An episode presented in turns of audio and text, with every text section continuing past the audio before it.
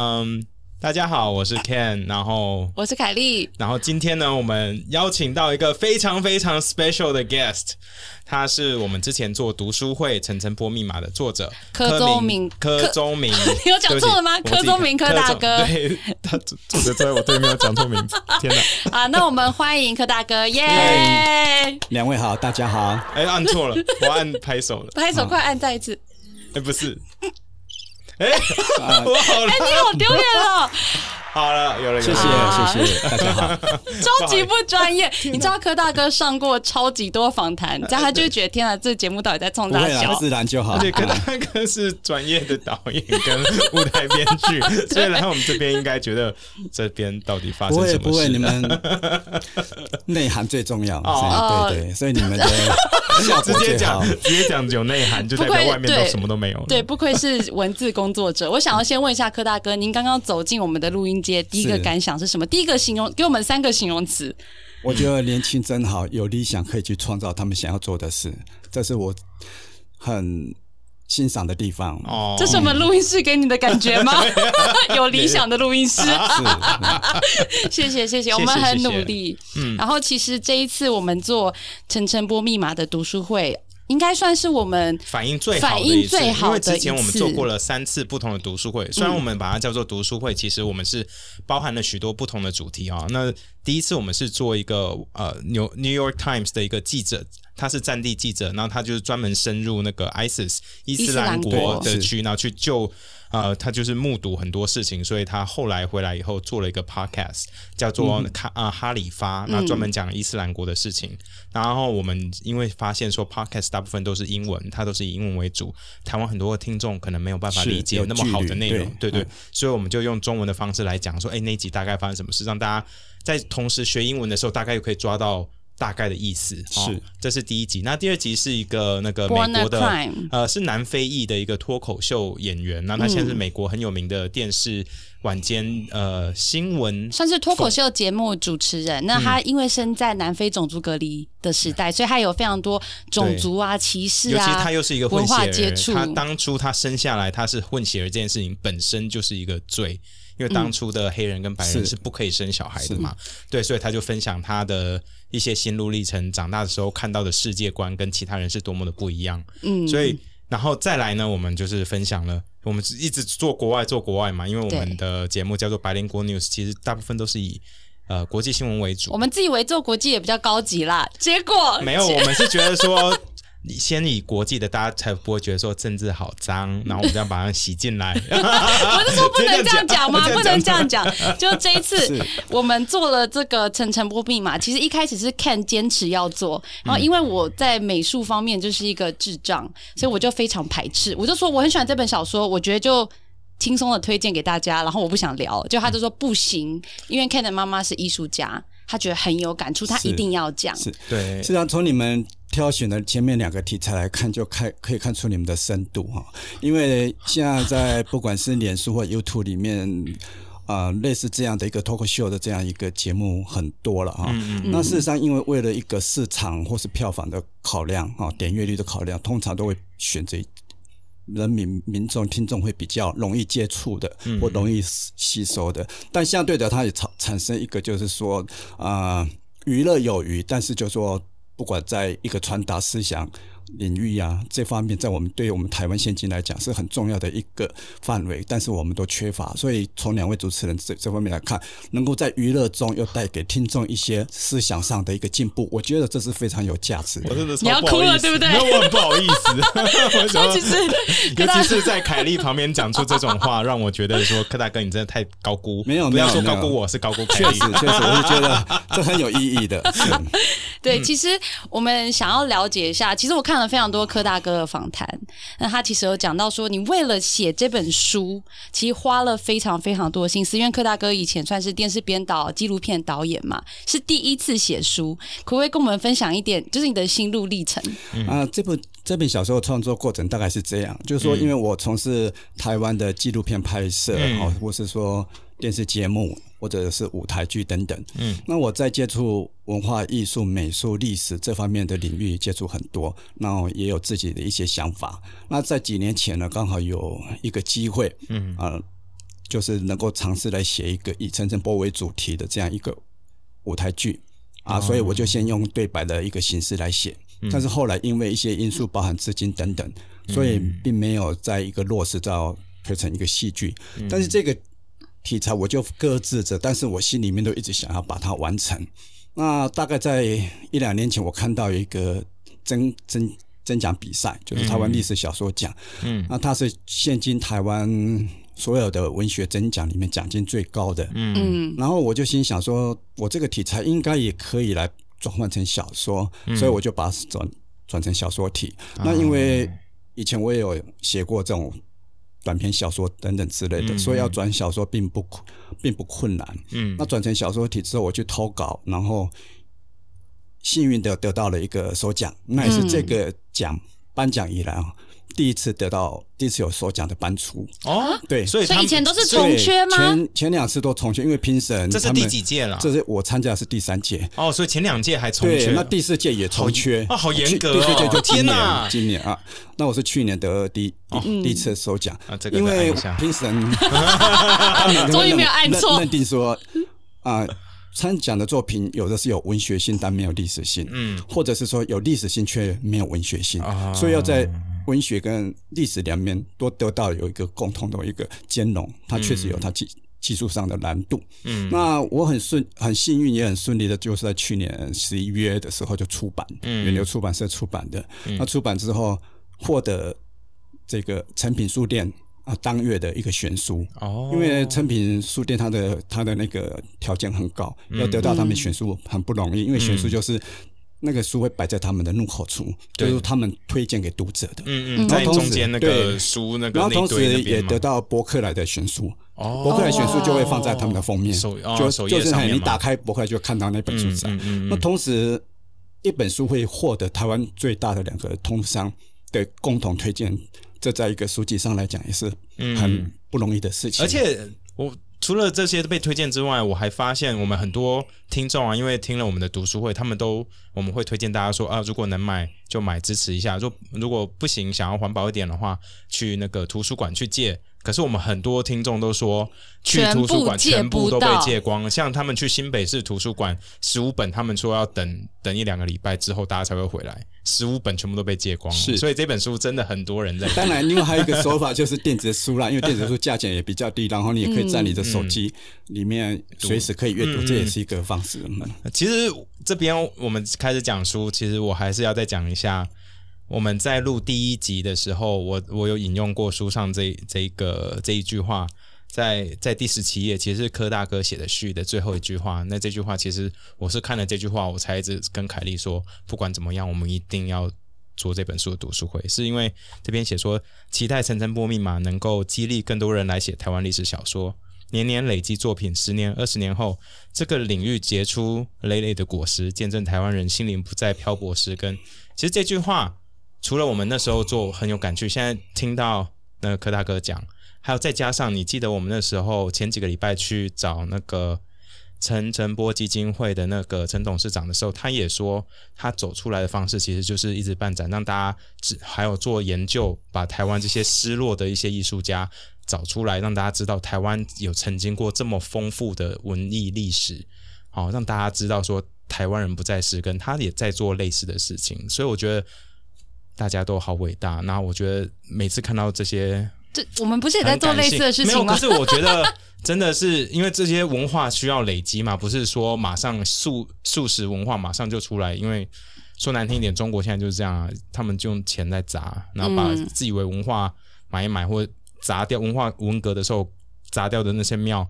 花大钱重盖，或者是弄一弄出来，文化就会回来。其实不是这样子的，需要底蕴，然后需要时间把它重新累积弄回来。哦，这应该是我人生听过你讲的最有深度又没有吃螺丝的一段话。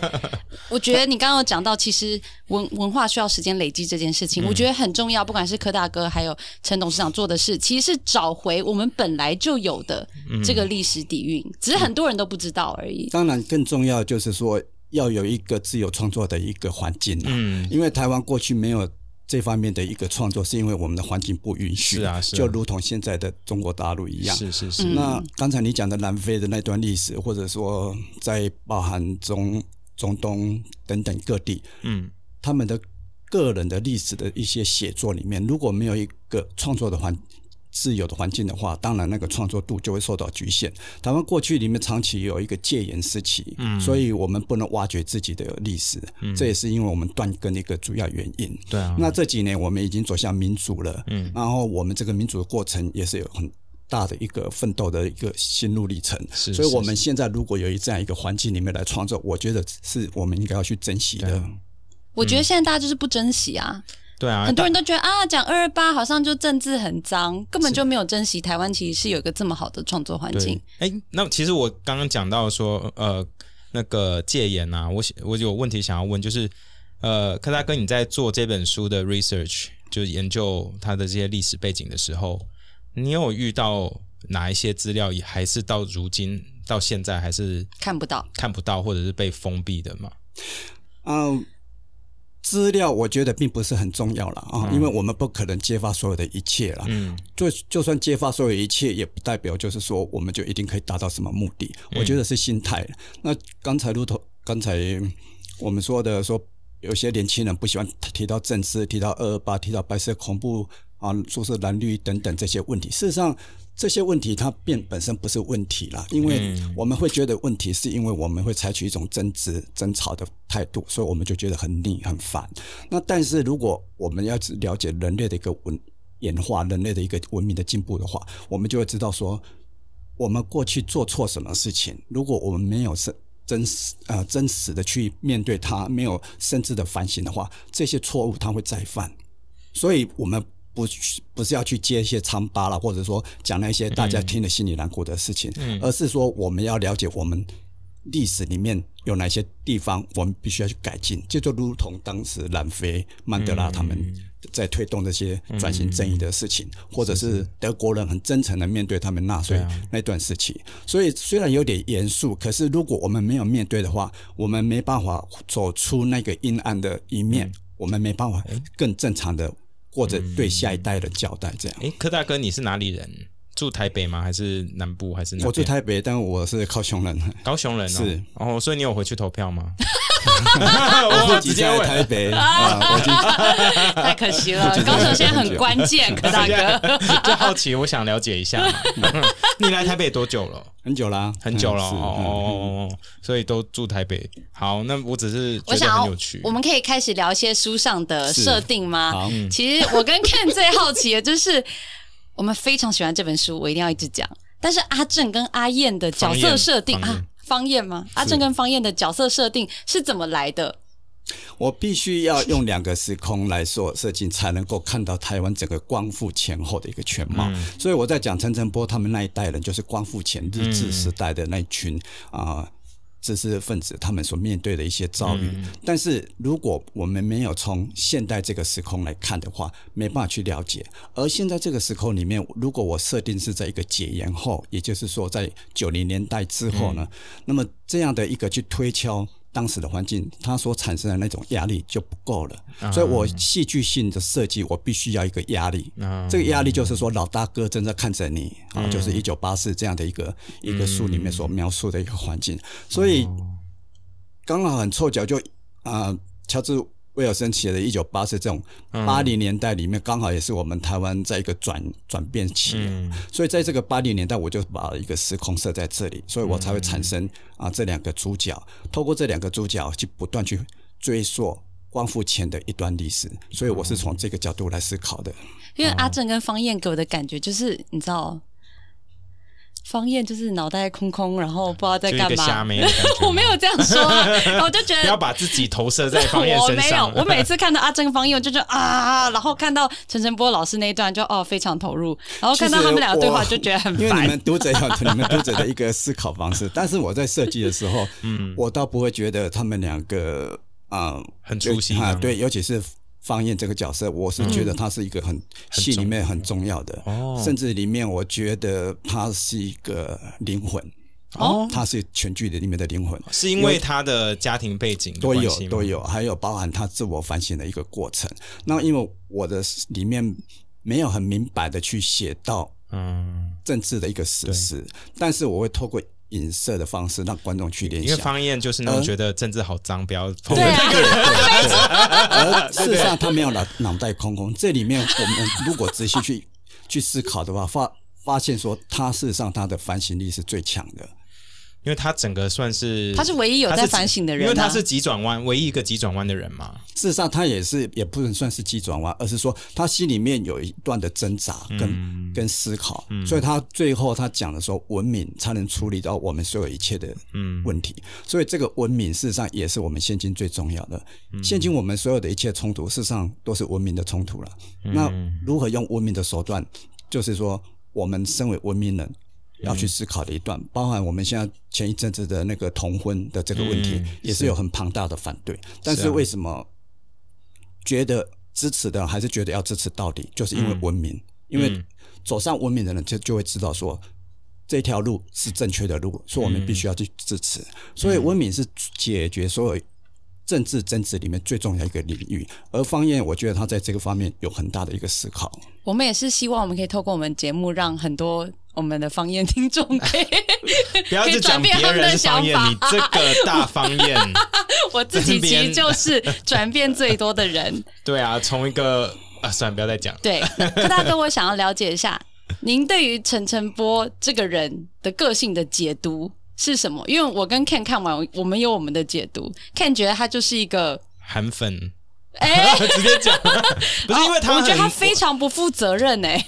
呃，我觉得他是因为他艺术家气质非常的深，所以他可能对自己的艺术的坚持，会导致大家会觉得，至少我对觉得说，他至少对家庭上面的负责任的程度，第一可能不够。那第二件事情是，因为他非常的理想化，至少在后面看到对至少国民党或者是对一些政治的一些思想，觉得说都非常的美好，说怎么样？因为他在一个在日本统治的环境下。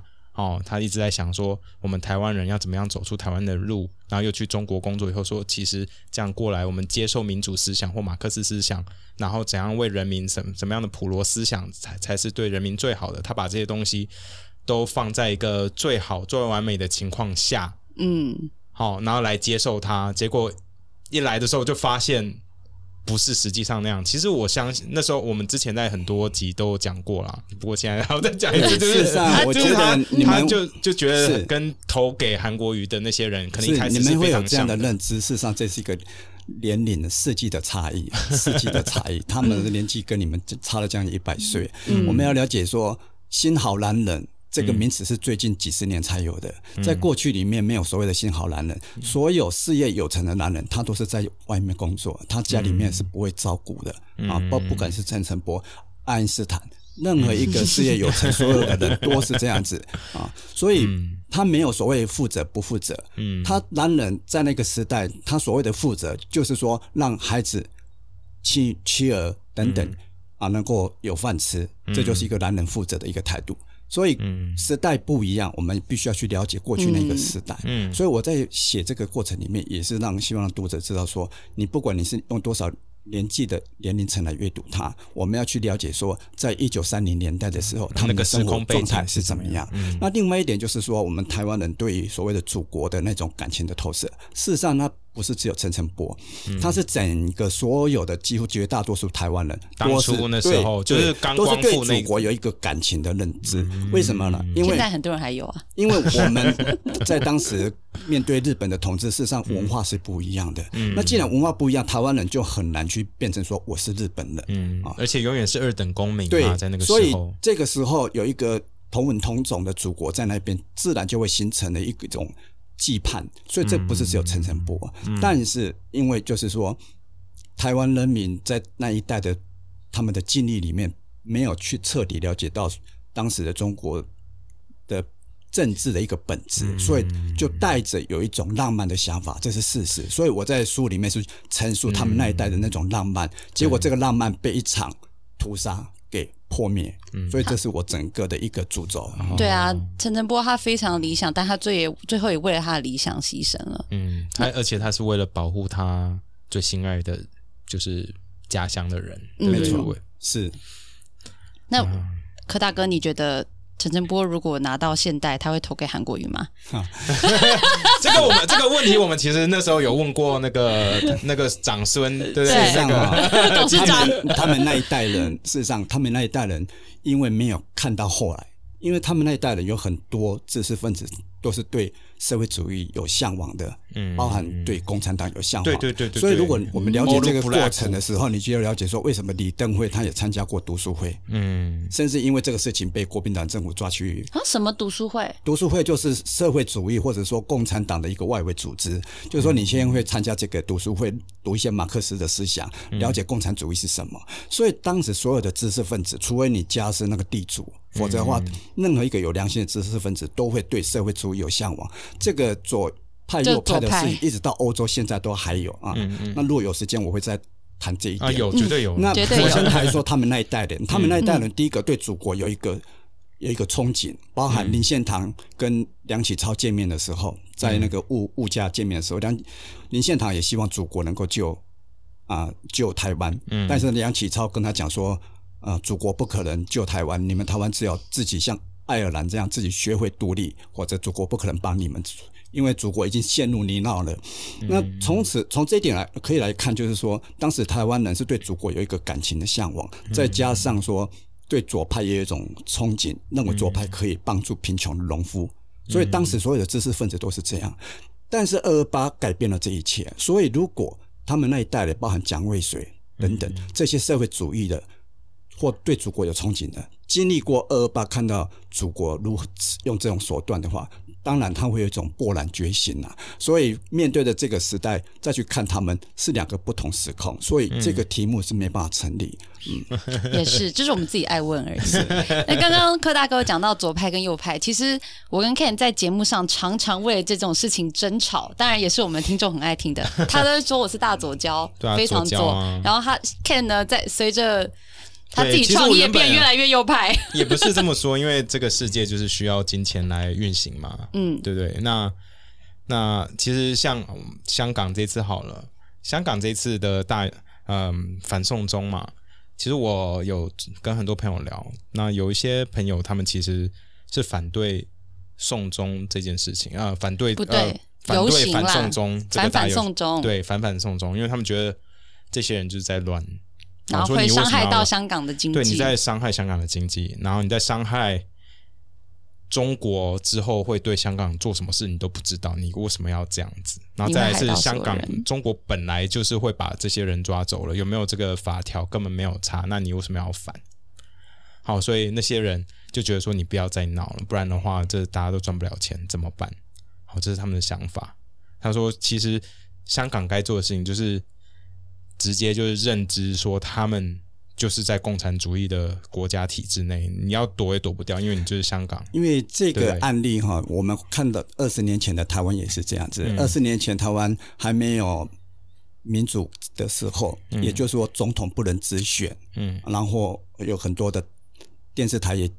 禁，然后党那个党也禁啊，报纸也禁等等之。当时街头也是一直有这种冲撞啊，这种示威游行，然后跟政报警察打架。野百合对对都是，就是在这样一个情况之下，当时也是很多这种言论，就是说啊，这种破坏秩序，然后伤害一个正常的生活，然后就是说也改变不了什么。所以当时整个如果以全台湾来讲说。支持的事实上也没有很大，就如同说现今现今的香港，所以这个里面有很多，就是说人类在演化里面都会这样，就是说 有人走在前面，可后面的人不想跟进，但是走在前面的人，如果他改革成功了，后面的就跟着去享受成果，啊，这是跟罢工一样啊，对，当时搭便车条款说有人也反对。总统直选，但是后来他要去参参加直选，结果又当选了啊！所以这种都是一个历史上的一 一个谁啊？啊，就是我们总统没有几个嘛，就马马英九吗？所以历历史上都是有这样的一个很大的一个 一个讽刺了哈。嗯，那香港也是一样，它跟年龄层有很大的关关系。嗯，二三十岁的年龄层，他出生在一个自由环境里面，他看到的是西洋的文明。那当然他就想要跟西洋人过一样的生活。然后四五十岁的人，他从小就被压抑了，他已经习惯压抑了，所以他觉得说继续压抑没有关系，只要有钱赚就可以。嗯，所以二三十岁的人觉得说，空气自不自由很重要。嗯，那四五十岁的人觉得说，有没有一碗饭在前面很重要。可我听到这个言论的，我很那。讲跟我讲这些话的，其实都是差不多跟我年纪差不多，三十四五岁的朋友。没有，你那些朋友应该太有钱了啦，这个不是例外。这个也有关，因为家庭背景也影响到你的思维的路线嘛。就是说，你如果你家里面有钱的话，你自年轻的时候你就生活在那有钱环境里面，你当然你的思想就会觉得说，不要去变动，不要去变激荡，就好像在欧洲里面做。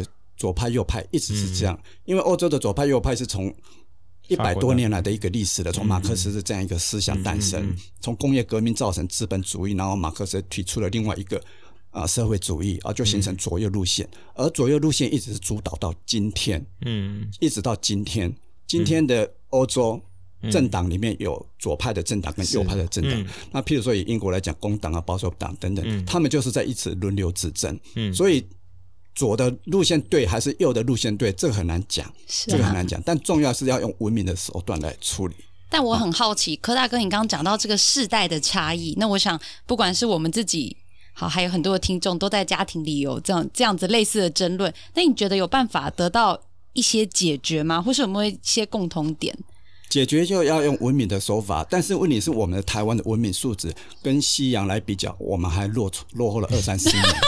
这可以讲吗？可以啊，为什么不行？这是我想要找咚咚咚咚，可是我很怕很怕按错。你你按一下，是这个吗？咚咚咚是什么意思？老帅，你不要按了，你为什么？因为因为我们几百年来一直在学习西洋嘛，包含整个亚洲了，不只是台湾啦，包含整个。日本、韩国、中国、东南亚，全部都是因为欧洲有经过启蒙运动，嗯，所以启蒙运动给他们一个思想领域的一个改造。但台湾、亚洲这些国家没有经过启蒙运动，我们就直接跳到啊民主体制，所以我们的民主体制就比较混乱，嗯啊。但是这个要有一个时间，就好像。啊，通婚这个问题也是一样，就是还是有很多人反对，嗯，但是很多人反对说，我们觉得它是一个正确的道路，我们就必须要去走。所以文明素质它要提升，如果提升的话，我们用理性的来沟通的话，左右两个路线事实上它是可以谈出一个结果的。这也是说罢工这个路线是谁对谁错。如果用文明的方式的话，应该双方会有各退让的程度的情情况，它是有可以走出一条路的。对，理论上是要可以有协商出一个结果吗？可是目前，可目前一直没有啊。我每一次我看他们协商的时候，我都非常生气。为什么？像第一次，因为你觉得长荣没有没有心，长荣就是没有诚意啊。他们就是。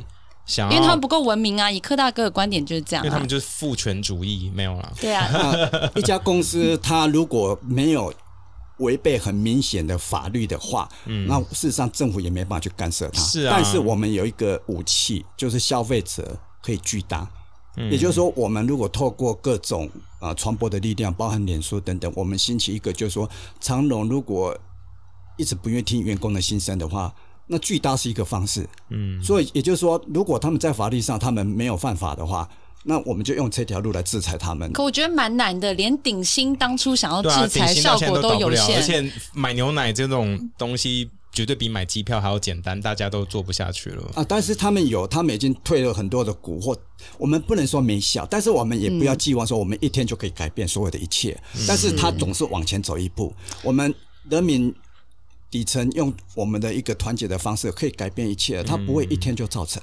包含当时的黑人运动也是一样，黑人运动一开始也是一个妇女，她因为拒绝嗯去做，对对拒绝白人的位。对吧？拒绝去搭坐他黑人位置之后，结果整个黑人就开始形成这样一股力量。但他也是经过二三十年的时间，最后才落实那个法案。所以所有的改造都不会是一天的。但是现在美国还是有很大的，但是至少至少在法律上他是不敢的。对啊，在法律上是不敢，因为你任何一个歧视是会被告上法院。所以以这个角度来看，就算长荣罢工这一次失败退场。也不用太难过，因为他就是文明的往前一步。如果用这个角度想，我现在其实非常开心，因为我不用早上载我太太去上班，我超开心。我我希望罢工无限期下去，可以这样说。因为他早上都常常会有四五点的航班嘛，所以我都会起床然后载他去上班。那是因为他当初跟人家求婚的时候说我会载你上班，因为我们是一个 team。就他现在就得每天四五点载他上班，现在觉得很累。罢工罢的好屁啦！呀，不，我我在那边就是每次去看他们协商，然后当天会有什么新消息，好像是他们礼拜五还是礼拜呃礼拜五晚上突然说，诶，礼拜五还是礼拜六晚上？对不起，嗯，突然说哦，公司开出一个条件，对不对？然后大家赶快去去投票，然后投完票之的时候，投票的时候，他们还跟大家讲说。长荣公司说：“你们最好接受这些条件，不然的话，我们就把那十八名直接 fire 掉。所以他们是用这种条件来压那些空服员，所以空服员到最后就投好啊，你给那么烂条件，but 我 take it right。那结果隔天去协商的时候，那个秋后算账条款反而没有在团体协约里面。他们说你们昨天讲的，今天怎么没有？然后来的人说：哦，没有被授权可以做这件事情。所以我说，那你们谈个屁啊，就没有心啊。所以又又延到今天七月二号。”他说继续谈，可是目前感觉起来好像不是很顺，所以我不知道会。我目前还没有知道今天谈的状况是什么。我懂据我所知是不是很顺啊？嗯，所以我也不知道结果会怎样。我觉得还会继续下去啦。那呀，所以长航飞机到底什么时候可以买？没有，我我今天才 再也不会我今天才才买了那个别家的机票，因为我时间到出境了嘛。嗯，那我就说不要买。不要买那个长荣。第一，我不想我拒搭，就像柯大哥说的，就算我可以搭超便宜的员工票，我也不要。我才不信嘞！你那个员工票有多便宜？干嘛跟钱过不去？没有，可是我真的是跟他说，真的跟他说一千跟一万哎。可我就说不行啊，这是原则问题啊，这钱再赚就有了，原则不可以掉啊。哎呦，反正就是这样子啊。好，我支持你，对不对？差很多，高铁的 高铁的价格 可以到东京哎，为什么我还要？就是原则嘛。但是我认为是不会所谓的失败了，因为事实上啊，这家公司它本身也付出很大的成本，所以它也没有成，它也没有胜利了。所以后来的结局是怎么样，我们我们当然是不知道。那总之，所有双方都会付出成本，不是只有空服员他们辛苦，嗯，当然他们也付出很大的成本了。所以我不会认为说。用失败来看这个这个这个，当然当然当然，我不会觉得他们失败。其实我觉得透过这一次，不只是把长荣内部的一些讯息公开，然后让大家知道长荣原来是什么样的一个公司之外，同时也让大家发现网络的声量其实是可以被操控或被买的。你看，我发现最近这几天，整个反对的声音消失了很多，就是在骂空服员消失掉了很多。嗯，你你你有看到还在继续骂吗？你说我们那个朋友吗？没有了，不是不是不是，某就是类似的声音，好，或者是类似新闻下面的留言。应该说，我现在看到风向好像有比较平衡一点啦。因为我觉得初期的时候，长荣砸大钱在用公公关公司买嘛，嗯，这很简单嘛，是啊。可是他们发现。买买五天 OK，买十天 OK，现在第十四天了，再买嘛？有点太贵了，有点硬，对不对？因为都是钱嘛，对啊，所以这些东西我我看一看就觉得，嗯，应该是有可能是这样子，所以风向才会变。我觉得蛮有趣的啦，就是网军的力量。刚刚柯大哥讲到这个竞搭便车条款啊，嗯，因为长荣罢工其实有一个很大的工会诉求，就是竞搭便车条款。然后刚刚柯大哥讲到说，其实，在民主抗争的过程中，如果香港真的有得到什么利益的话，就是民主上的进步的话，就觉得当初反对的人是都不能享有这些权益。我觉得听起来是蛮爽的。可是不可能啊，因为就像柯大哥说的，文明嘛，文明的话 其实就是要张开。张开心胸嘛，我知道说我走在前面，所以你这些在扯后腿的没关系，我让你也享有一样的权利，因为是我是为所有人民努力的嘛，应该是这种想法。可是我还是觉得香港不可能成功哎啊！如果你这样想的话，人类的文明是不会不是因为中国太恐怖了啊，因为这个是两回事了。也就是说，成不成功，这是啊有一些宿命或历史的一些。一些一些安排啦，但是你愿意不愿意做什么事情，这是你的主导在你的手中。就好像就说，如果你有一个主人，那你是奴隶，你不改变的话，你下辈子还是奴隶，你的子子孙孙还是奴隶。你去抗争，你未必会成功，但是你去抗争，你主人也会受伤，他也会痛，因为他也要付出成本，他也过得很不快乐。所以，与其让他过得很快乐，我们在受尽委屈，倒不如我们去抗争，让双方都不快乐。所以，我觉得我们必须要去了解。我现在用一个极右派或非常政治不正确的角度来来想这件事情，因为这些例子或这些想法是那些主人只是。社会的其中一个不一份子而已。可是当这个主人是全世界都要看他脸色吃饭的时候，这就是不一定是这样子了。因为你看，你看，像新疆，嗯，新疆被中国搞成这样子，没有任何一个回教国家站出来说我们声援维吾尔族人。这就是一个很恐怖的力量，因为所几乎所有回教国家都在拿中国的钱在做一路一带一带一路嘛。嗯，像非洲有很多回教国家，整个非洲现在都是中国的。现在巴基斯坦也好，好，然后印度是没有拿了，不过就是巴基斯坦、尼泊尔还有旁边这些小国家，其实都是拿中国的钱。所以，变成说你在拿中国的钱的时候，然后中国做出这么恐怖的事情，大家还是不会对他出声。大家还是乖乖的，还是觉得中国好棒。这就是我觉得这是可能资本主义，它也不是资本主义耶，反正就是现在社会就是一个抗争，同时一个很很现实的问题来看哦，所有的一个一一个一些演化哈，都是从一个小事情开始。当时法国大革命的最一开始，嗯，我们也说当时所有的人都不会想到说他们哪一天他们的皇帝会被砍头。这是想都想不到的，嗯，就好像当时郑南龙牺牲了，嗯，那也很多人也都认为那是白牺牲了，没需要，不需要用这一步。但是后来的历史证明说，他的牺牲并没有白牺牲。也就是说，我们现在好像以小博大，好像在跟一个庞大的怪兽对抗，我们是永远打不赢他。但是如果我们用一直打下去的话，这个怪兽。他也会受伤的，所以我们不能一直用悲观的角度来看待。就好像我好感动，大卫他在我被影响了，我被影响了，我觉得有点感动。就时间要拉长嘛，对不对？不能用现在的这个里面去，不能短视尽力。大卫去面对他的那个格拉亚的怪兽的时候，这么庞小的呃，这么微小的身躯，他怎么面对这个庞大的怪兽呢？如果你没有那个勇气，第一次的对抗的话，那怪兽永远就是怪兽。所以人类的演化几百年后，你去给他看，当时他的抗争是有他的一个效果的，所以我们不应该用悲观的角度在看。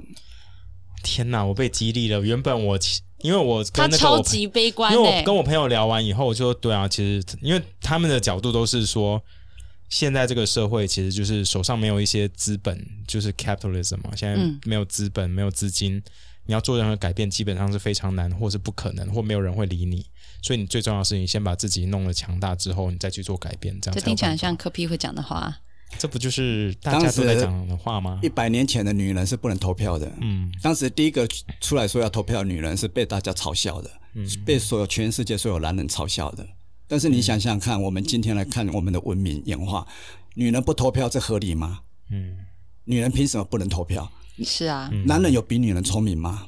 没有。觉得 我其实男人不应该投票才对。为为什么不能投票？但是如果你站在一百多年前的时候，第一个女人说她去投票的时候，她所受到的那个嘲讽有多大？嗯。但是她有放弃吗？如果她放弃了，也许五十年后她还是不能投票。嗯。所以，我们任何一个事情，你觉得就是说那是一个理想的话，就要去做，不要去想它会不会成功。嗯。我觉得柯大哥的观点有一个很重要的关键，就是历史要学好。嗯，因为人类为什么可以越来越文明，就是因为历史有传承。如果我们忘记我们的历史的话，我们就会一直在走回头路。那个希腊有一个很有名的哲学家，他叫做 Cicero，他讲过：，like if men don't learn from history, he stay forever a child。就是人类如果一个人不知道他的过去，不知道他的历史。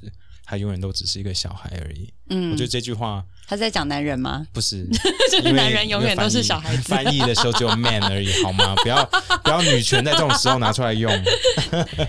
我觉得这句话很重要。是，这是为什么要写历史小说，尤其是台湾的历史小说，我觉得很重要的一个关键。嗯，其实我想跟柯大哥分享，就是在分享这个读书会之后，其实有非常多的读者。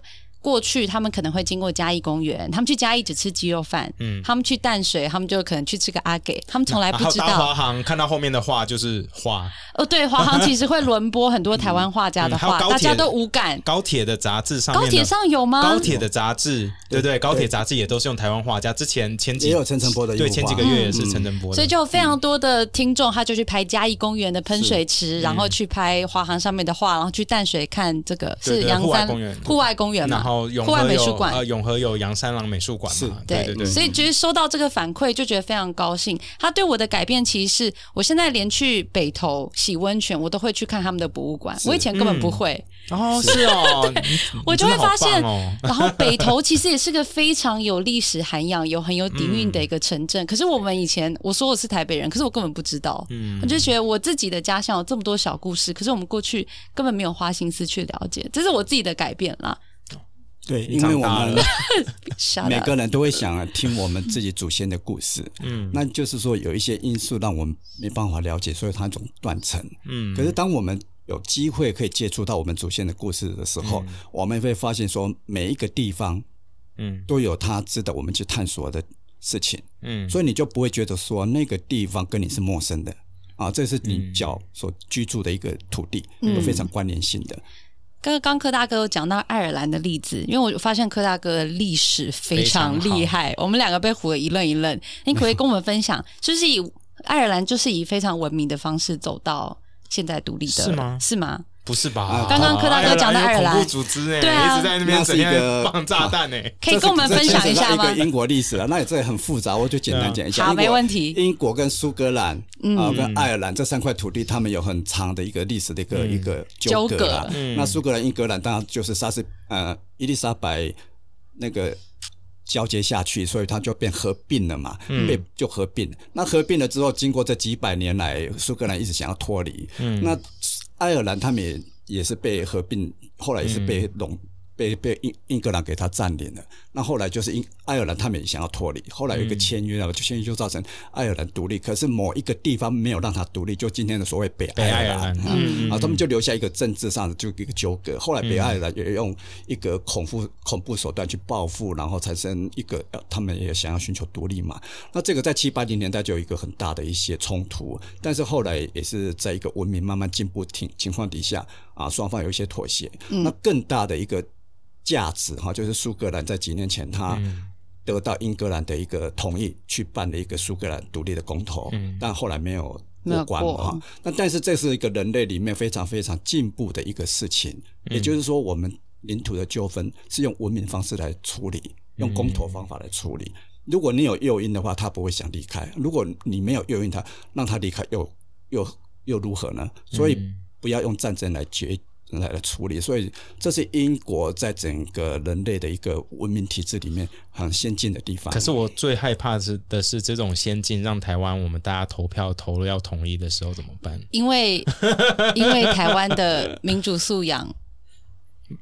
对啊，也不是这么说，就是我们要尊重文明嘛。可是如果文明最后的决定是要统一的时候，那怎么办？嗯，这个就是说，这个就是说，对不对？人民的选择了哈。那当时你会走，会不会走到那一步？那是一个一个一个时代，要一个啊。其实我们不管是你爱的一个 哪一个国号啊，哈，或者是你的背景是什么，事实上最重要就是说。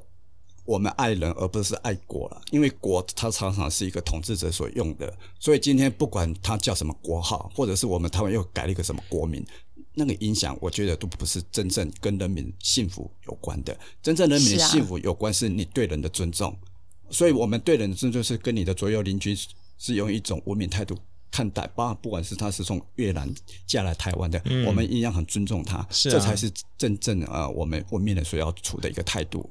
那柯大哥一直强调文明的方式，可是这个是你也有讲到说，这是你在写陈晨波密码很大的一个主旨，对不对？是。可是这里面大家处理的方式都都没有很文明啊，要么就是特务去看啊，最后，所以我们才会用文明来当做一个羁绊啊。嗯嗯，所以我们就是要用最后用文明的方式，否则因为这个文明不是一天可以造成的了。今即使到今天，我们的台湾内部呃冲突也很大。意见也很南辕北辙，那这个也很难去说谁对谁错了，因为我们也不能用我们认为对的方式去指责对方就一定是错，而是说观点不一样。观点不一样的话，事实上就是应该要沟通，而不是要用激化的。对啊，对。可是其实罢工的手段还有抗争的手段，其实很多时候都没有办法真的很文明，因为每个人对文明的定义会有一点不一样。他们很文明，为什么？因为这里面没有任何流血，所以这就是文明。嗯，你去示威，坐在一个地方，你提出你的要求，那。资方他同不同意，这个双方可以谈判，所以这就是一个文明的进步。我觉得这真的是非常一个非常理想化的。他当然，他过程很过程是很困难的，也很艰辛的。会有什么婊子啊什么之类的话出现？因为这是现在，因为针对是空服员，可是是如果是抗争的话，对正常的抗争，你文明的抗争，我个人认为啦。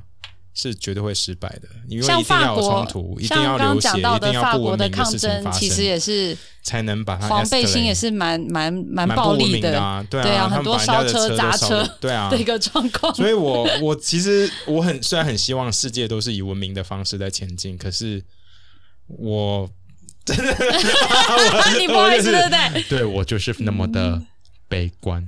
哎，找到了。对，但柯大哥有没有什么看法？对于一些抗争的手段，常常最后会以流血或者是破坏的方式。所说的抗争那种比较产生一个暴动型的，事实上它不是一个公司的一个包包含美国的华尔街占领等等，这个都不是一个公司的事情。所以，如果我们从历史来看。最近这几十年来，用公司体制、工会跟公司的谈判，基本上大概不会所谓暴动或流血了。是是那个所谓黄背心，那个都不是一个公司的，因为那是人民，他是对，他是一个态度不一样的时候，他的冲冲突了哈。所以长龙航运这个后来会呃怎么解决，我们当然是不知道，但是。我相信，就是说，他不处理的话是会两败了，不是只有空服员败，那个资方他也会遍体鳞伤了。嗯，所以成本其实很高。资方如果他知道痛苦的时候，事实上他也可能会妥协。总之，我觉得说这种这种妥这种冲突最重要是一个妥协了，双方要一个妥协，因为不能跟婚姻一样。就像长荣这一次，就算不是全部妥协，但我相信他在未来空服员的。训练或是沟通上一定会有所改善，因为谁想要负担这种成本呢？嗯，但是希望他们以后不要再来这样子搞。那我只好只是刚好聊刚刚聊到这种冲突，我就想到昨天苏丹发生的事情，突然又一阵难过，因为苏丹他们好不容易把独裁三十年的那个独裁者赶走，结果军队夺权嘛，然后人民上街就被屠杀，被屠杀又被强暴，然后。六月三十号，人民号召数十万人上街，继续军队继续屠杀。这样，因为人民的手上的力量绝对跟军队相比，还是还是小非常多。对，那这就是为什么我觉得眼光要放远，或者是对，的确眼光放远的话，可能这些都是沧海一粟一粒一粒粟，我不知道那个字怎么念。Yes，好，那。就是所所以，我就会想到那边的时候，就会想到香港跟中国，就像人民真的要站起来的时候，政府到底会怎么样对待你？这都是一件很可怕的后果，都是大家不希望可以会看到的。是啊，对啊。可是当然是没有人站起来的话，永远不会有改变。可是站起来那个钉子一定是会被最大力的锤下去。我我觉得老实说啦，中国现在的状况必须要被改变，不管是在新疆做这么残忍的事情。或是他的政治体制，我觉得以长远来看，他是必须要做政治改革的。因为不做的话，一定会有反扑的力量。因为你社会有太多的矛盾，因为你不认为吗？不认为，因为世界从来没有任何一刻像现在一样有这种的科技，可以随时随地的监控你的言行。好。你讲什么？你买什么？你做什么？你跟你去做去哪里工作？那你社会信用突然发生什么事，把你控制住你所有的行动？从来没有一刻有这样子的能力来控制你所有一切，所以我才会对现在很悲观，很悲观，因为真的是太恐怖了。事实上，水能载舟也能覆舟啦。所以，因为它的科技虽然很厉害，可以控制，但是上它的毁灭可能是因为科技让它毁灭。所以历史上的演变里面很难去知道说它未来会发生什么效果啊。所以历史上不会有永远的一个体制可以掌控永远。的确，的确。那未来它也许它可能就是可能它决裂了，但是仍然可能就像今天的俄罗斯一样，它可能是。也是形式上的一种独裁，但是它不可能说永远不会决裂了。所以，如果用我们用五五百年、一千年来看的话，没有永恒的帝国了。嗯嗯，就我们竟然被柯大哥鼓励到，哎，刚刚柯大哥说有世代的差异，然后相对于比较年轻，我们这么悲观。因为如果你你用历史来看，你就会知道，就是说，当时我就说。法路易十六的那个年代，没有人相信，全欧洲没有人相信说一个皇帝会被砍头。嗯嗯，那同样的，在纳粹正在强大的时候，也没有人会相信说纳粹后来会走成最后的那那一天。所以历史上没有一个永恒，甚至苏联会解体之前，大家都不知道它会解体。对啊，其实你想比比习近平跟路易十六比起来，好像习近平也还好，没有那么。坚不可摧了。这就像一个拼图里面，它在空中，你从中间哪一块抽出来之后，所有的拼图就解裂掉了。嗯，当时的苏联的，它就是这样一种解裂方式。嗯，好了，我觉得至少我们在对抗这么大的一个政治体制的时候，香港算是比较有能力发出声音的，相对于中国所有其他的省份。对，是啊，没有错嘛，因为他曾经有过媒体的自由度，他有这么多外媒的关注。嗯，相对之下。所以我觉得有一点余力的人，就是要多花一点心思发出声音。不然，我们从台湾的一个艺术家，我们讲到全世界，还有世界历史，我觉得真的太酷了。你会觉得今天很有深度。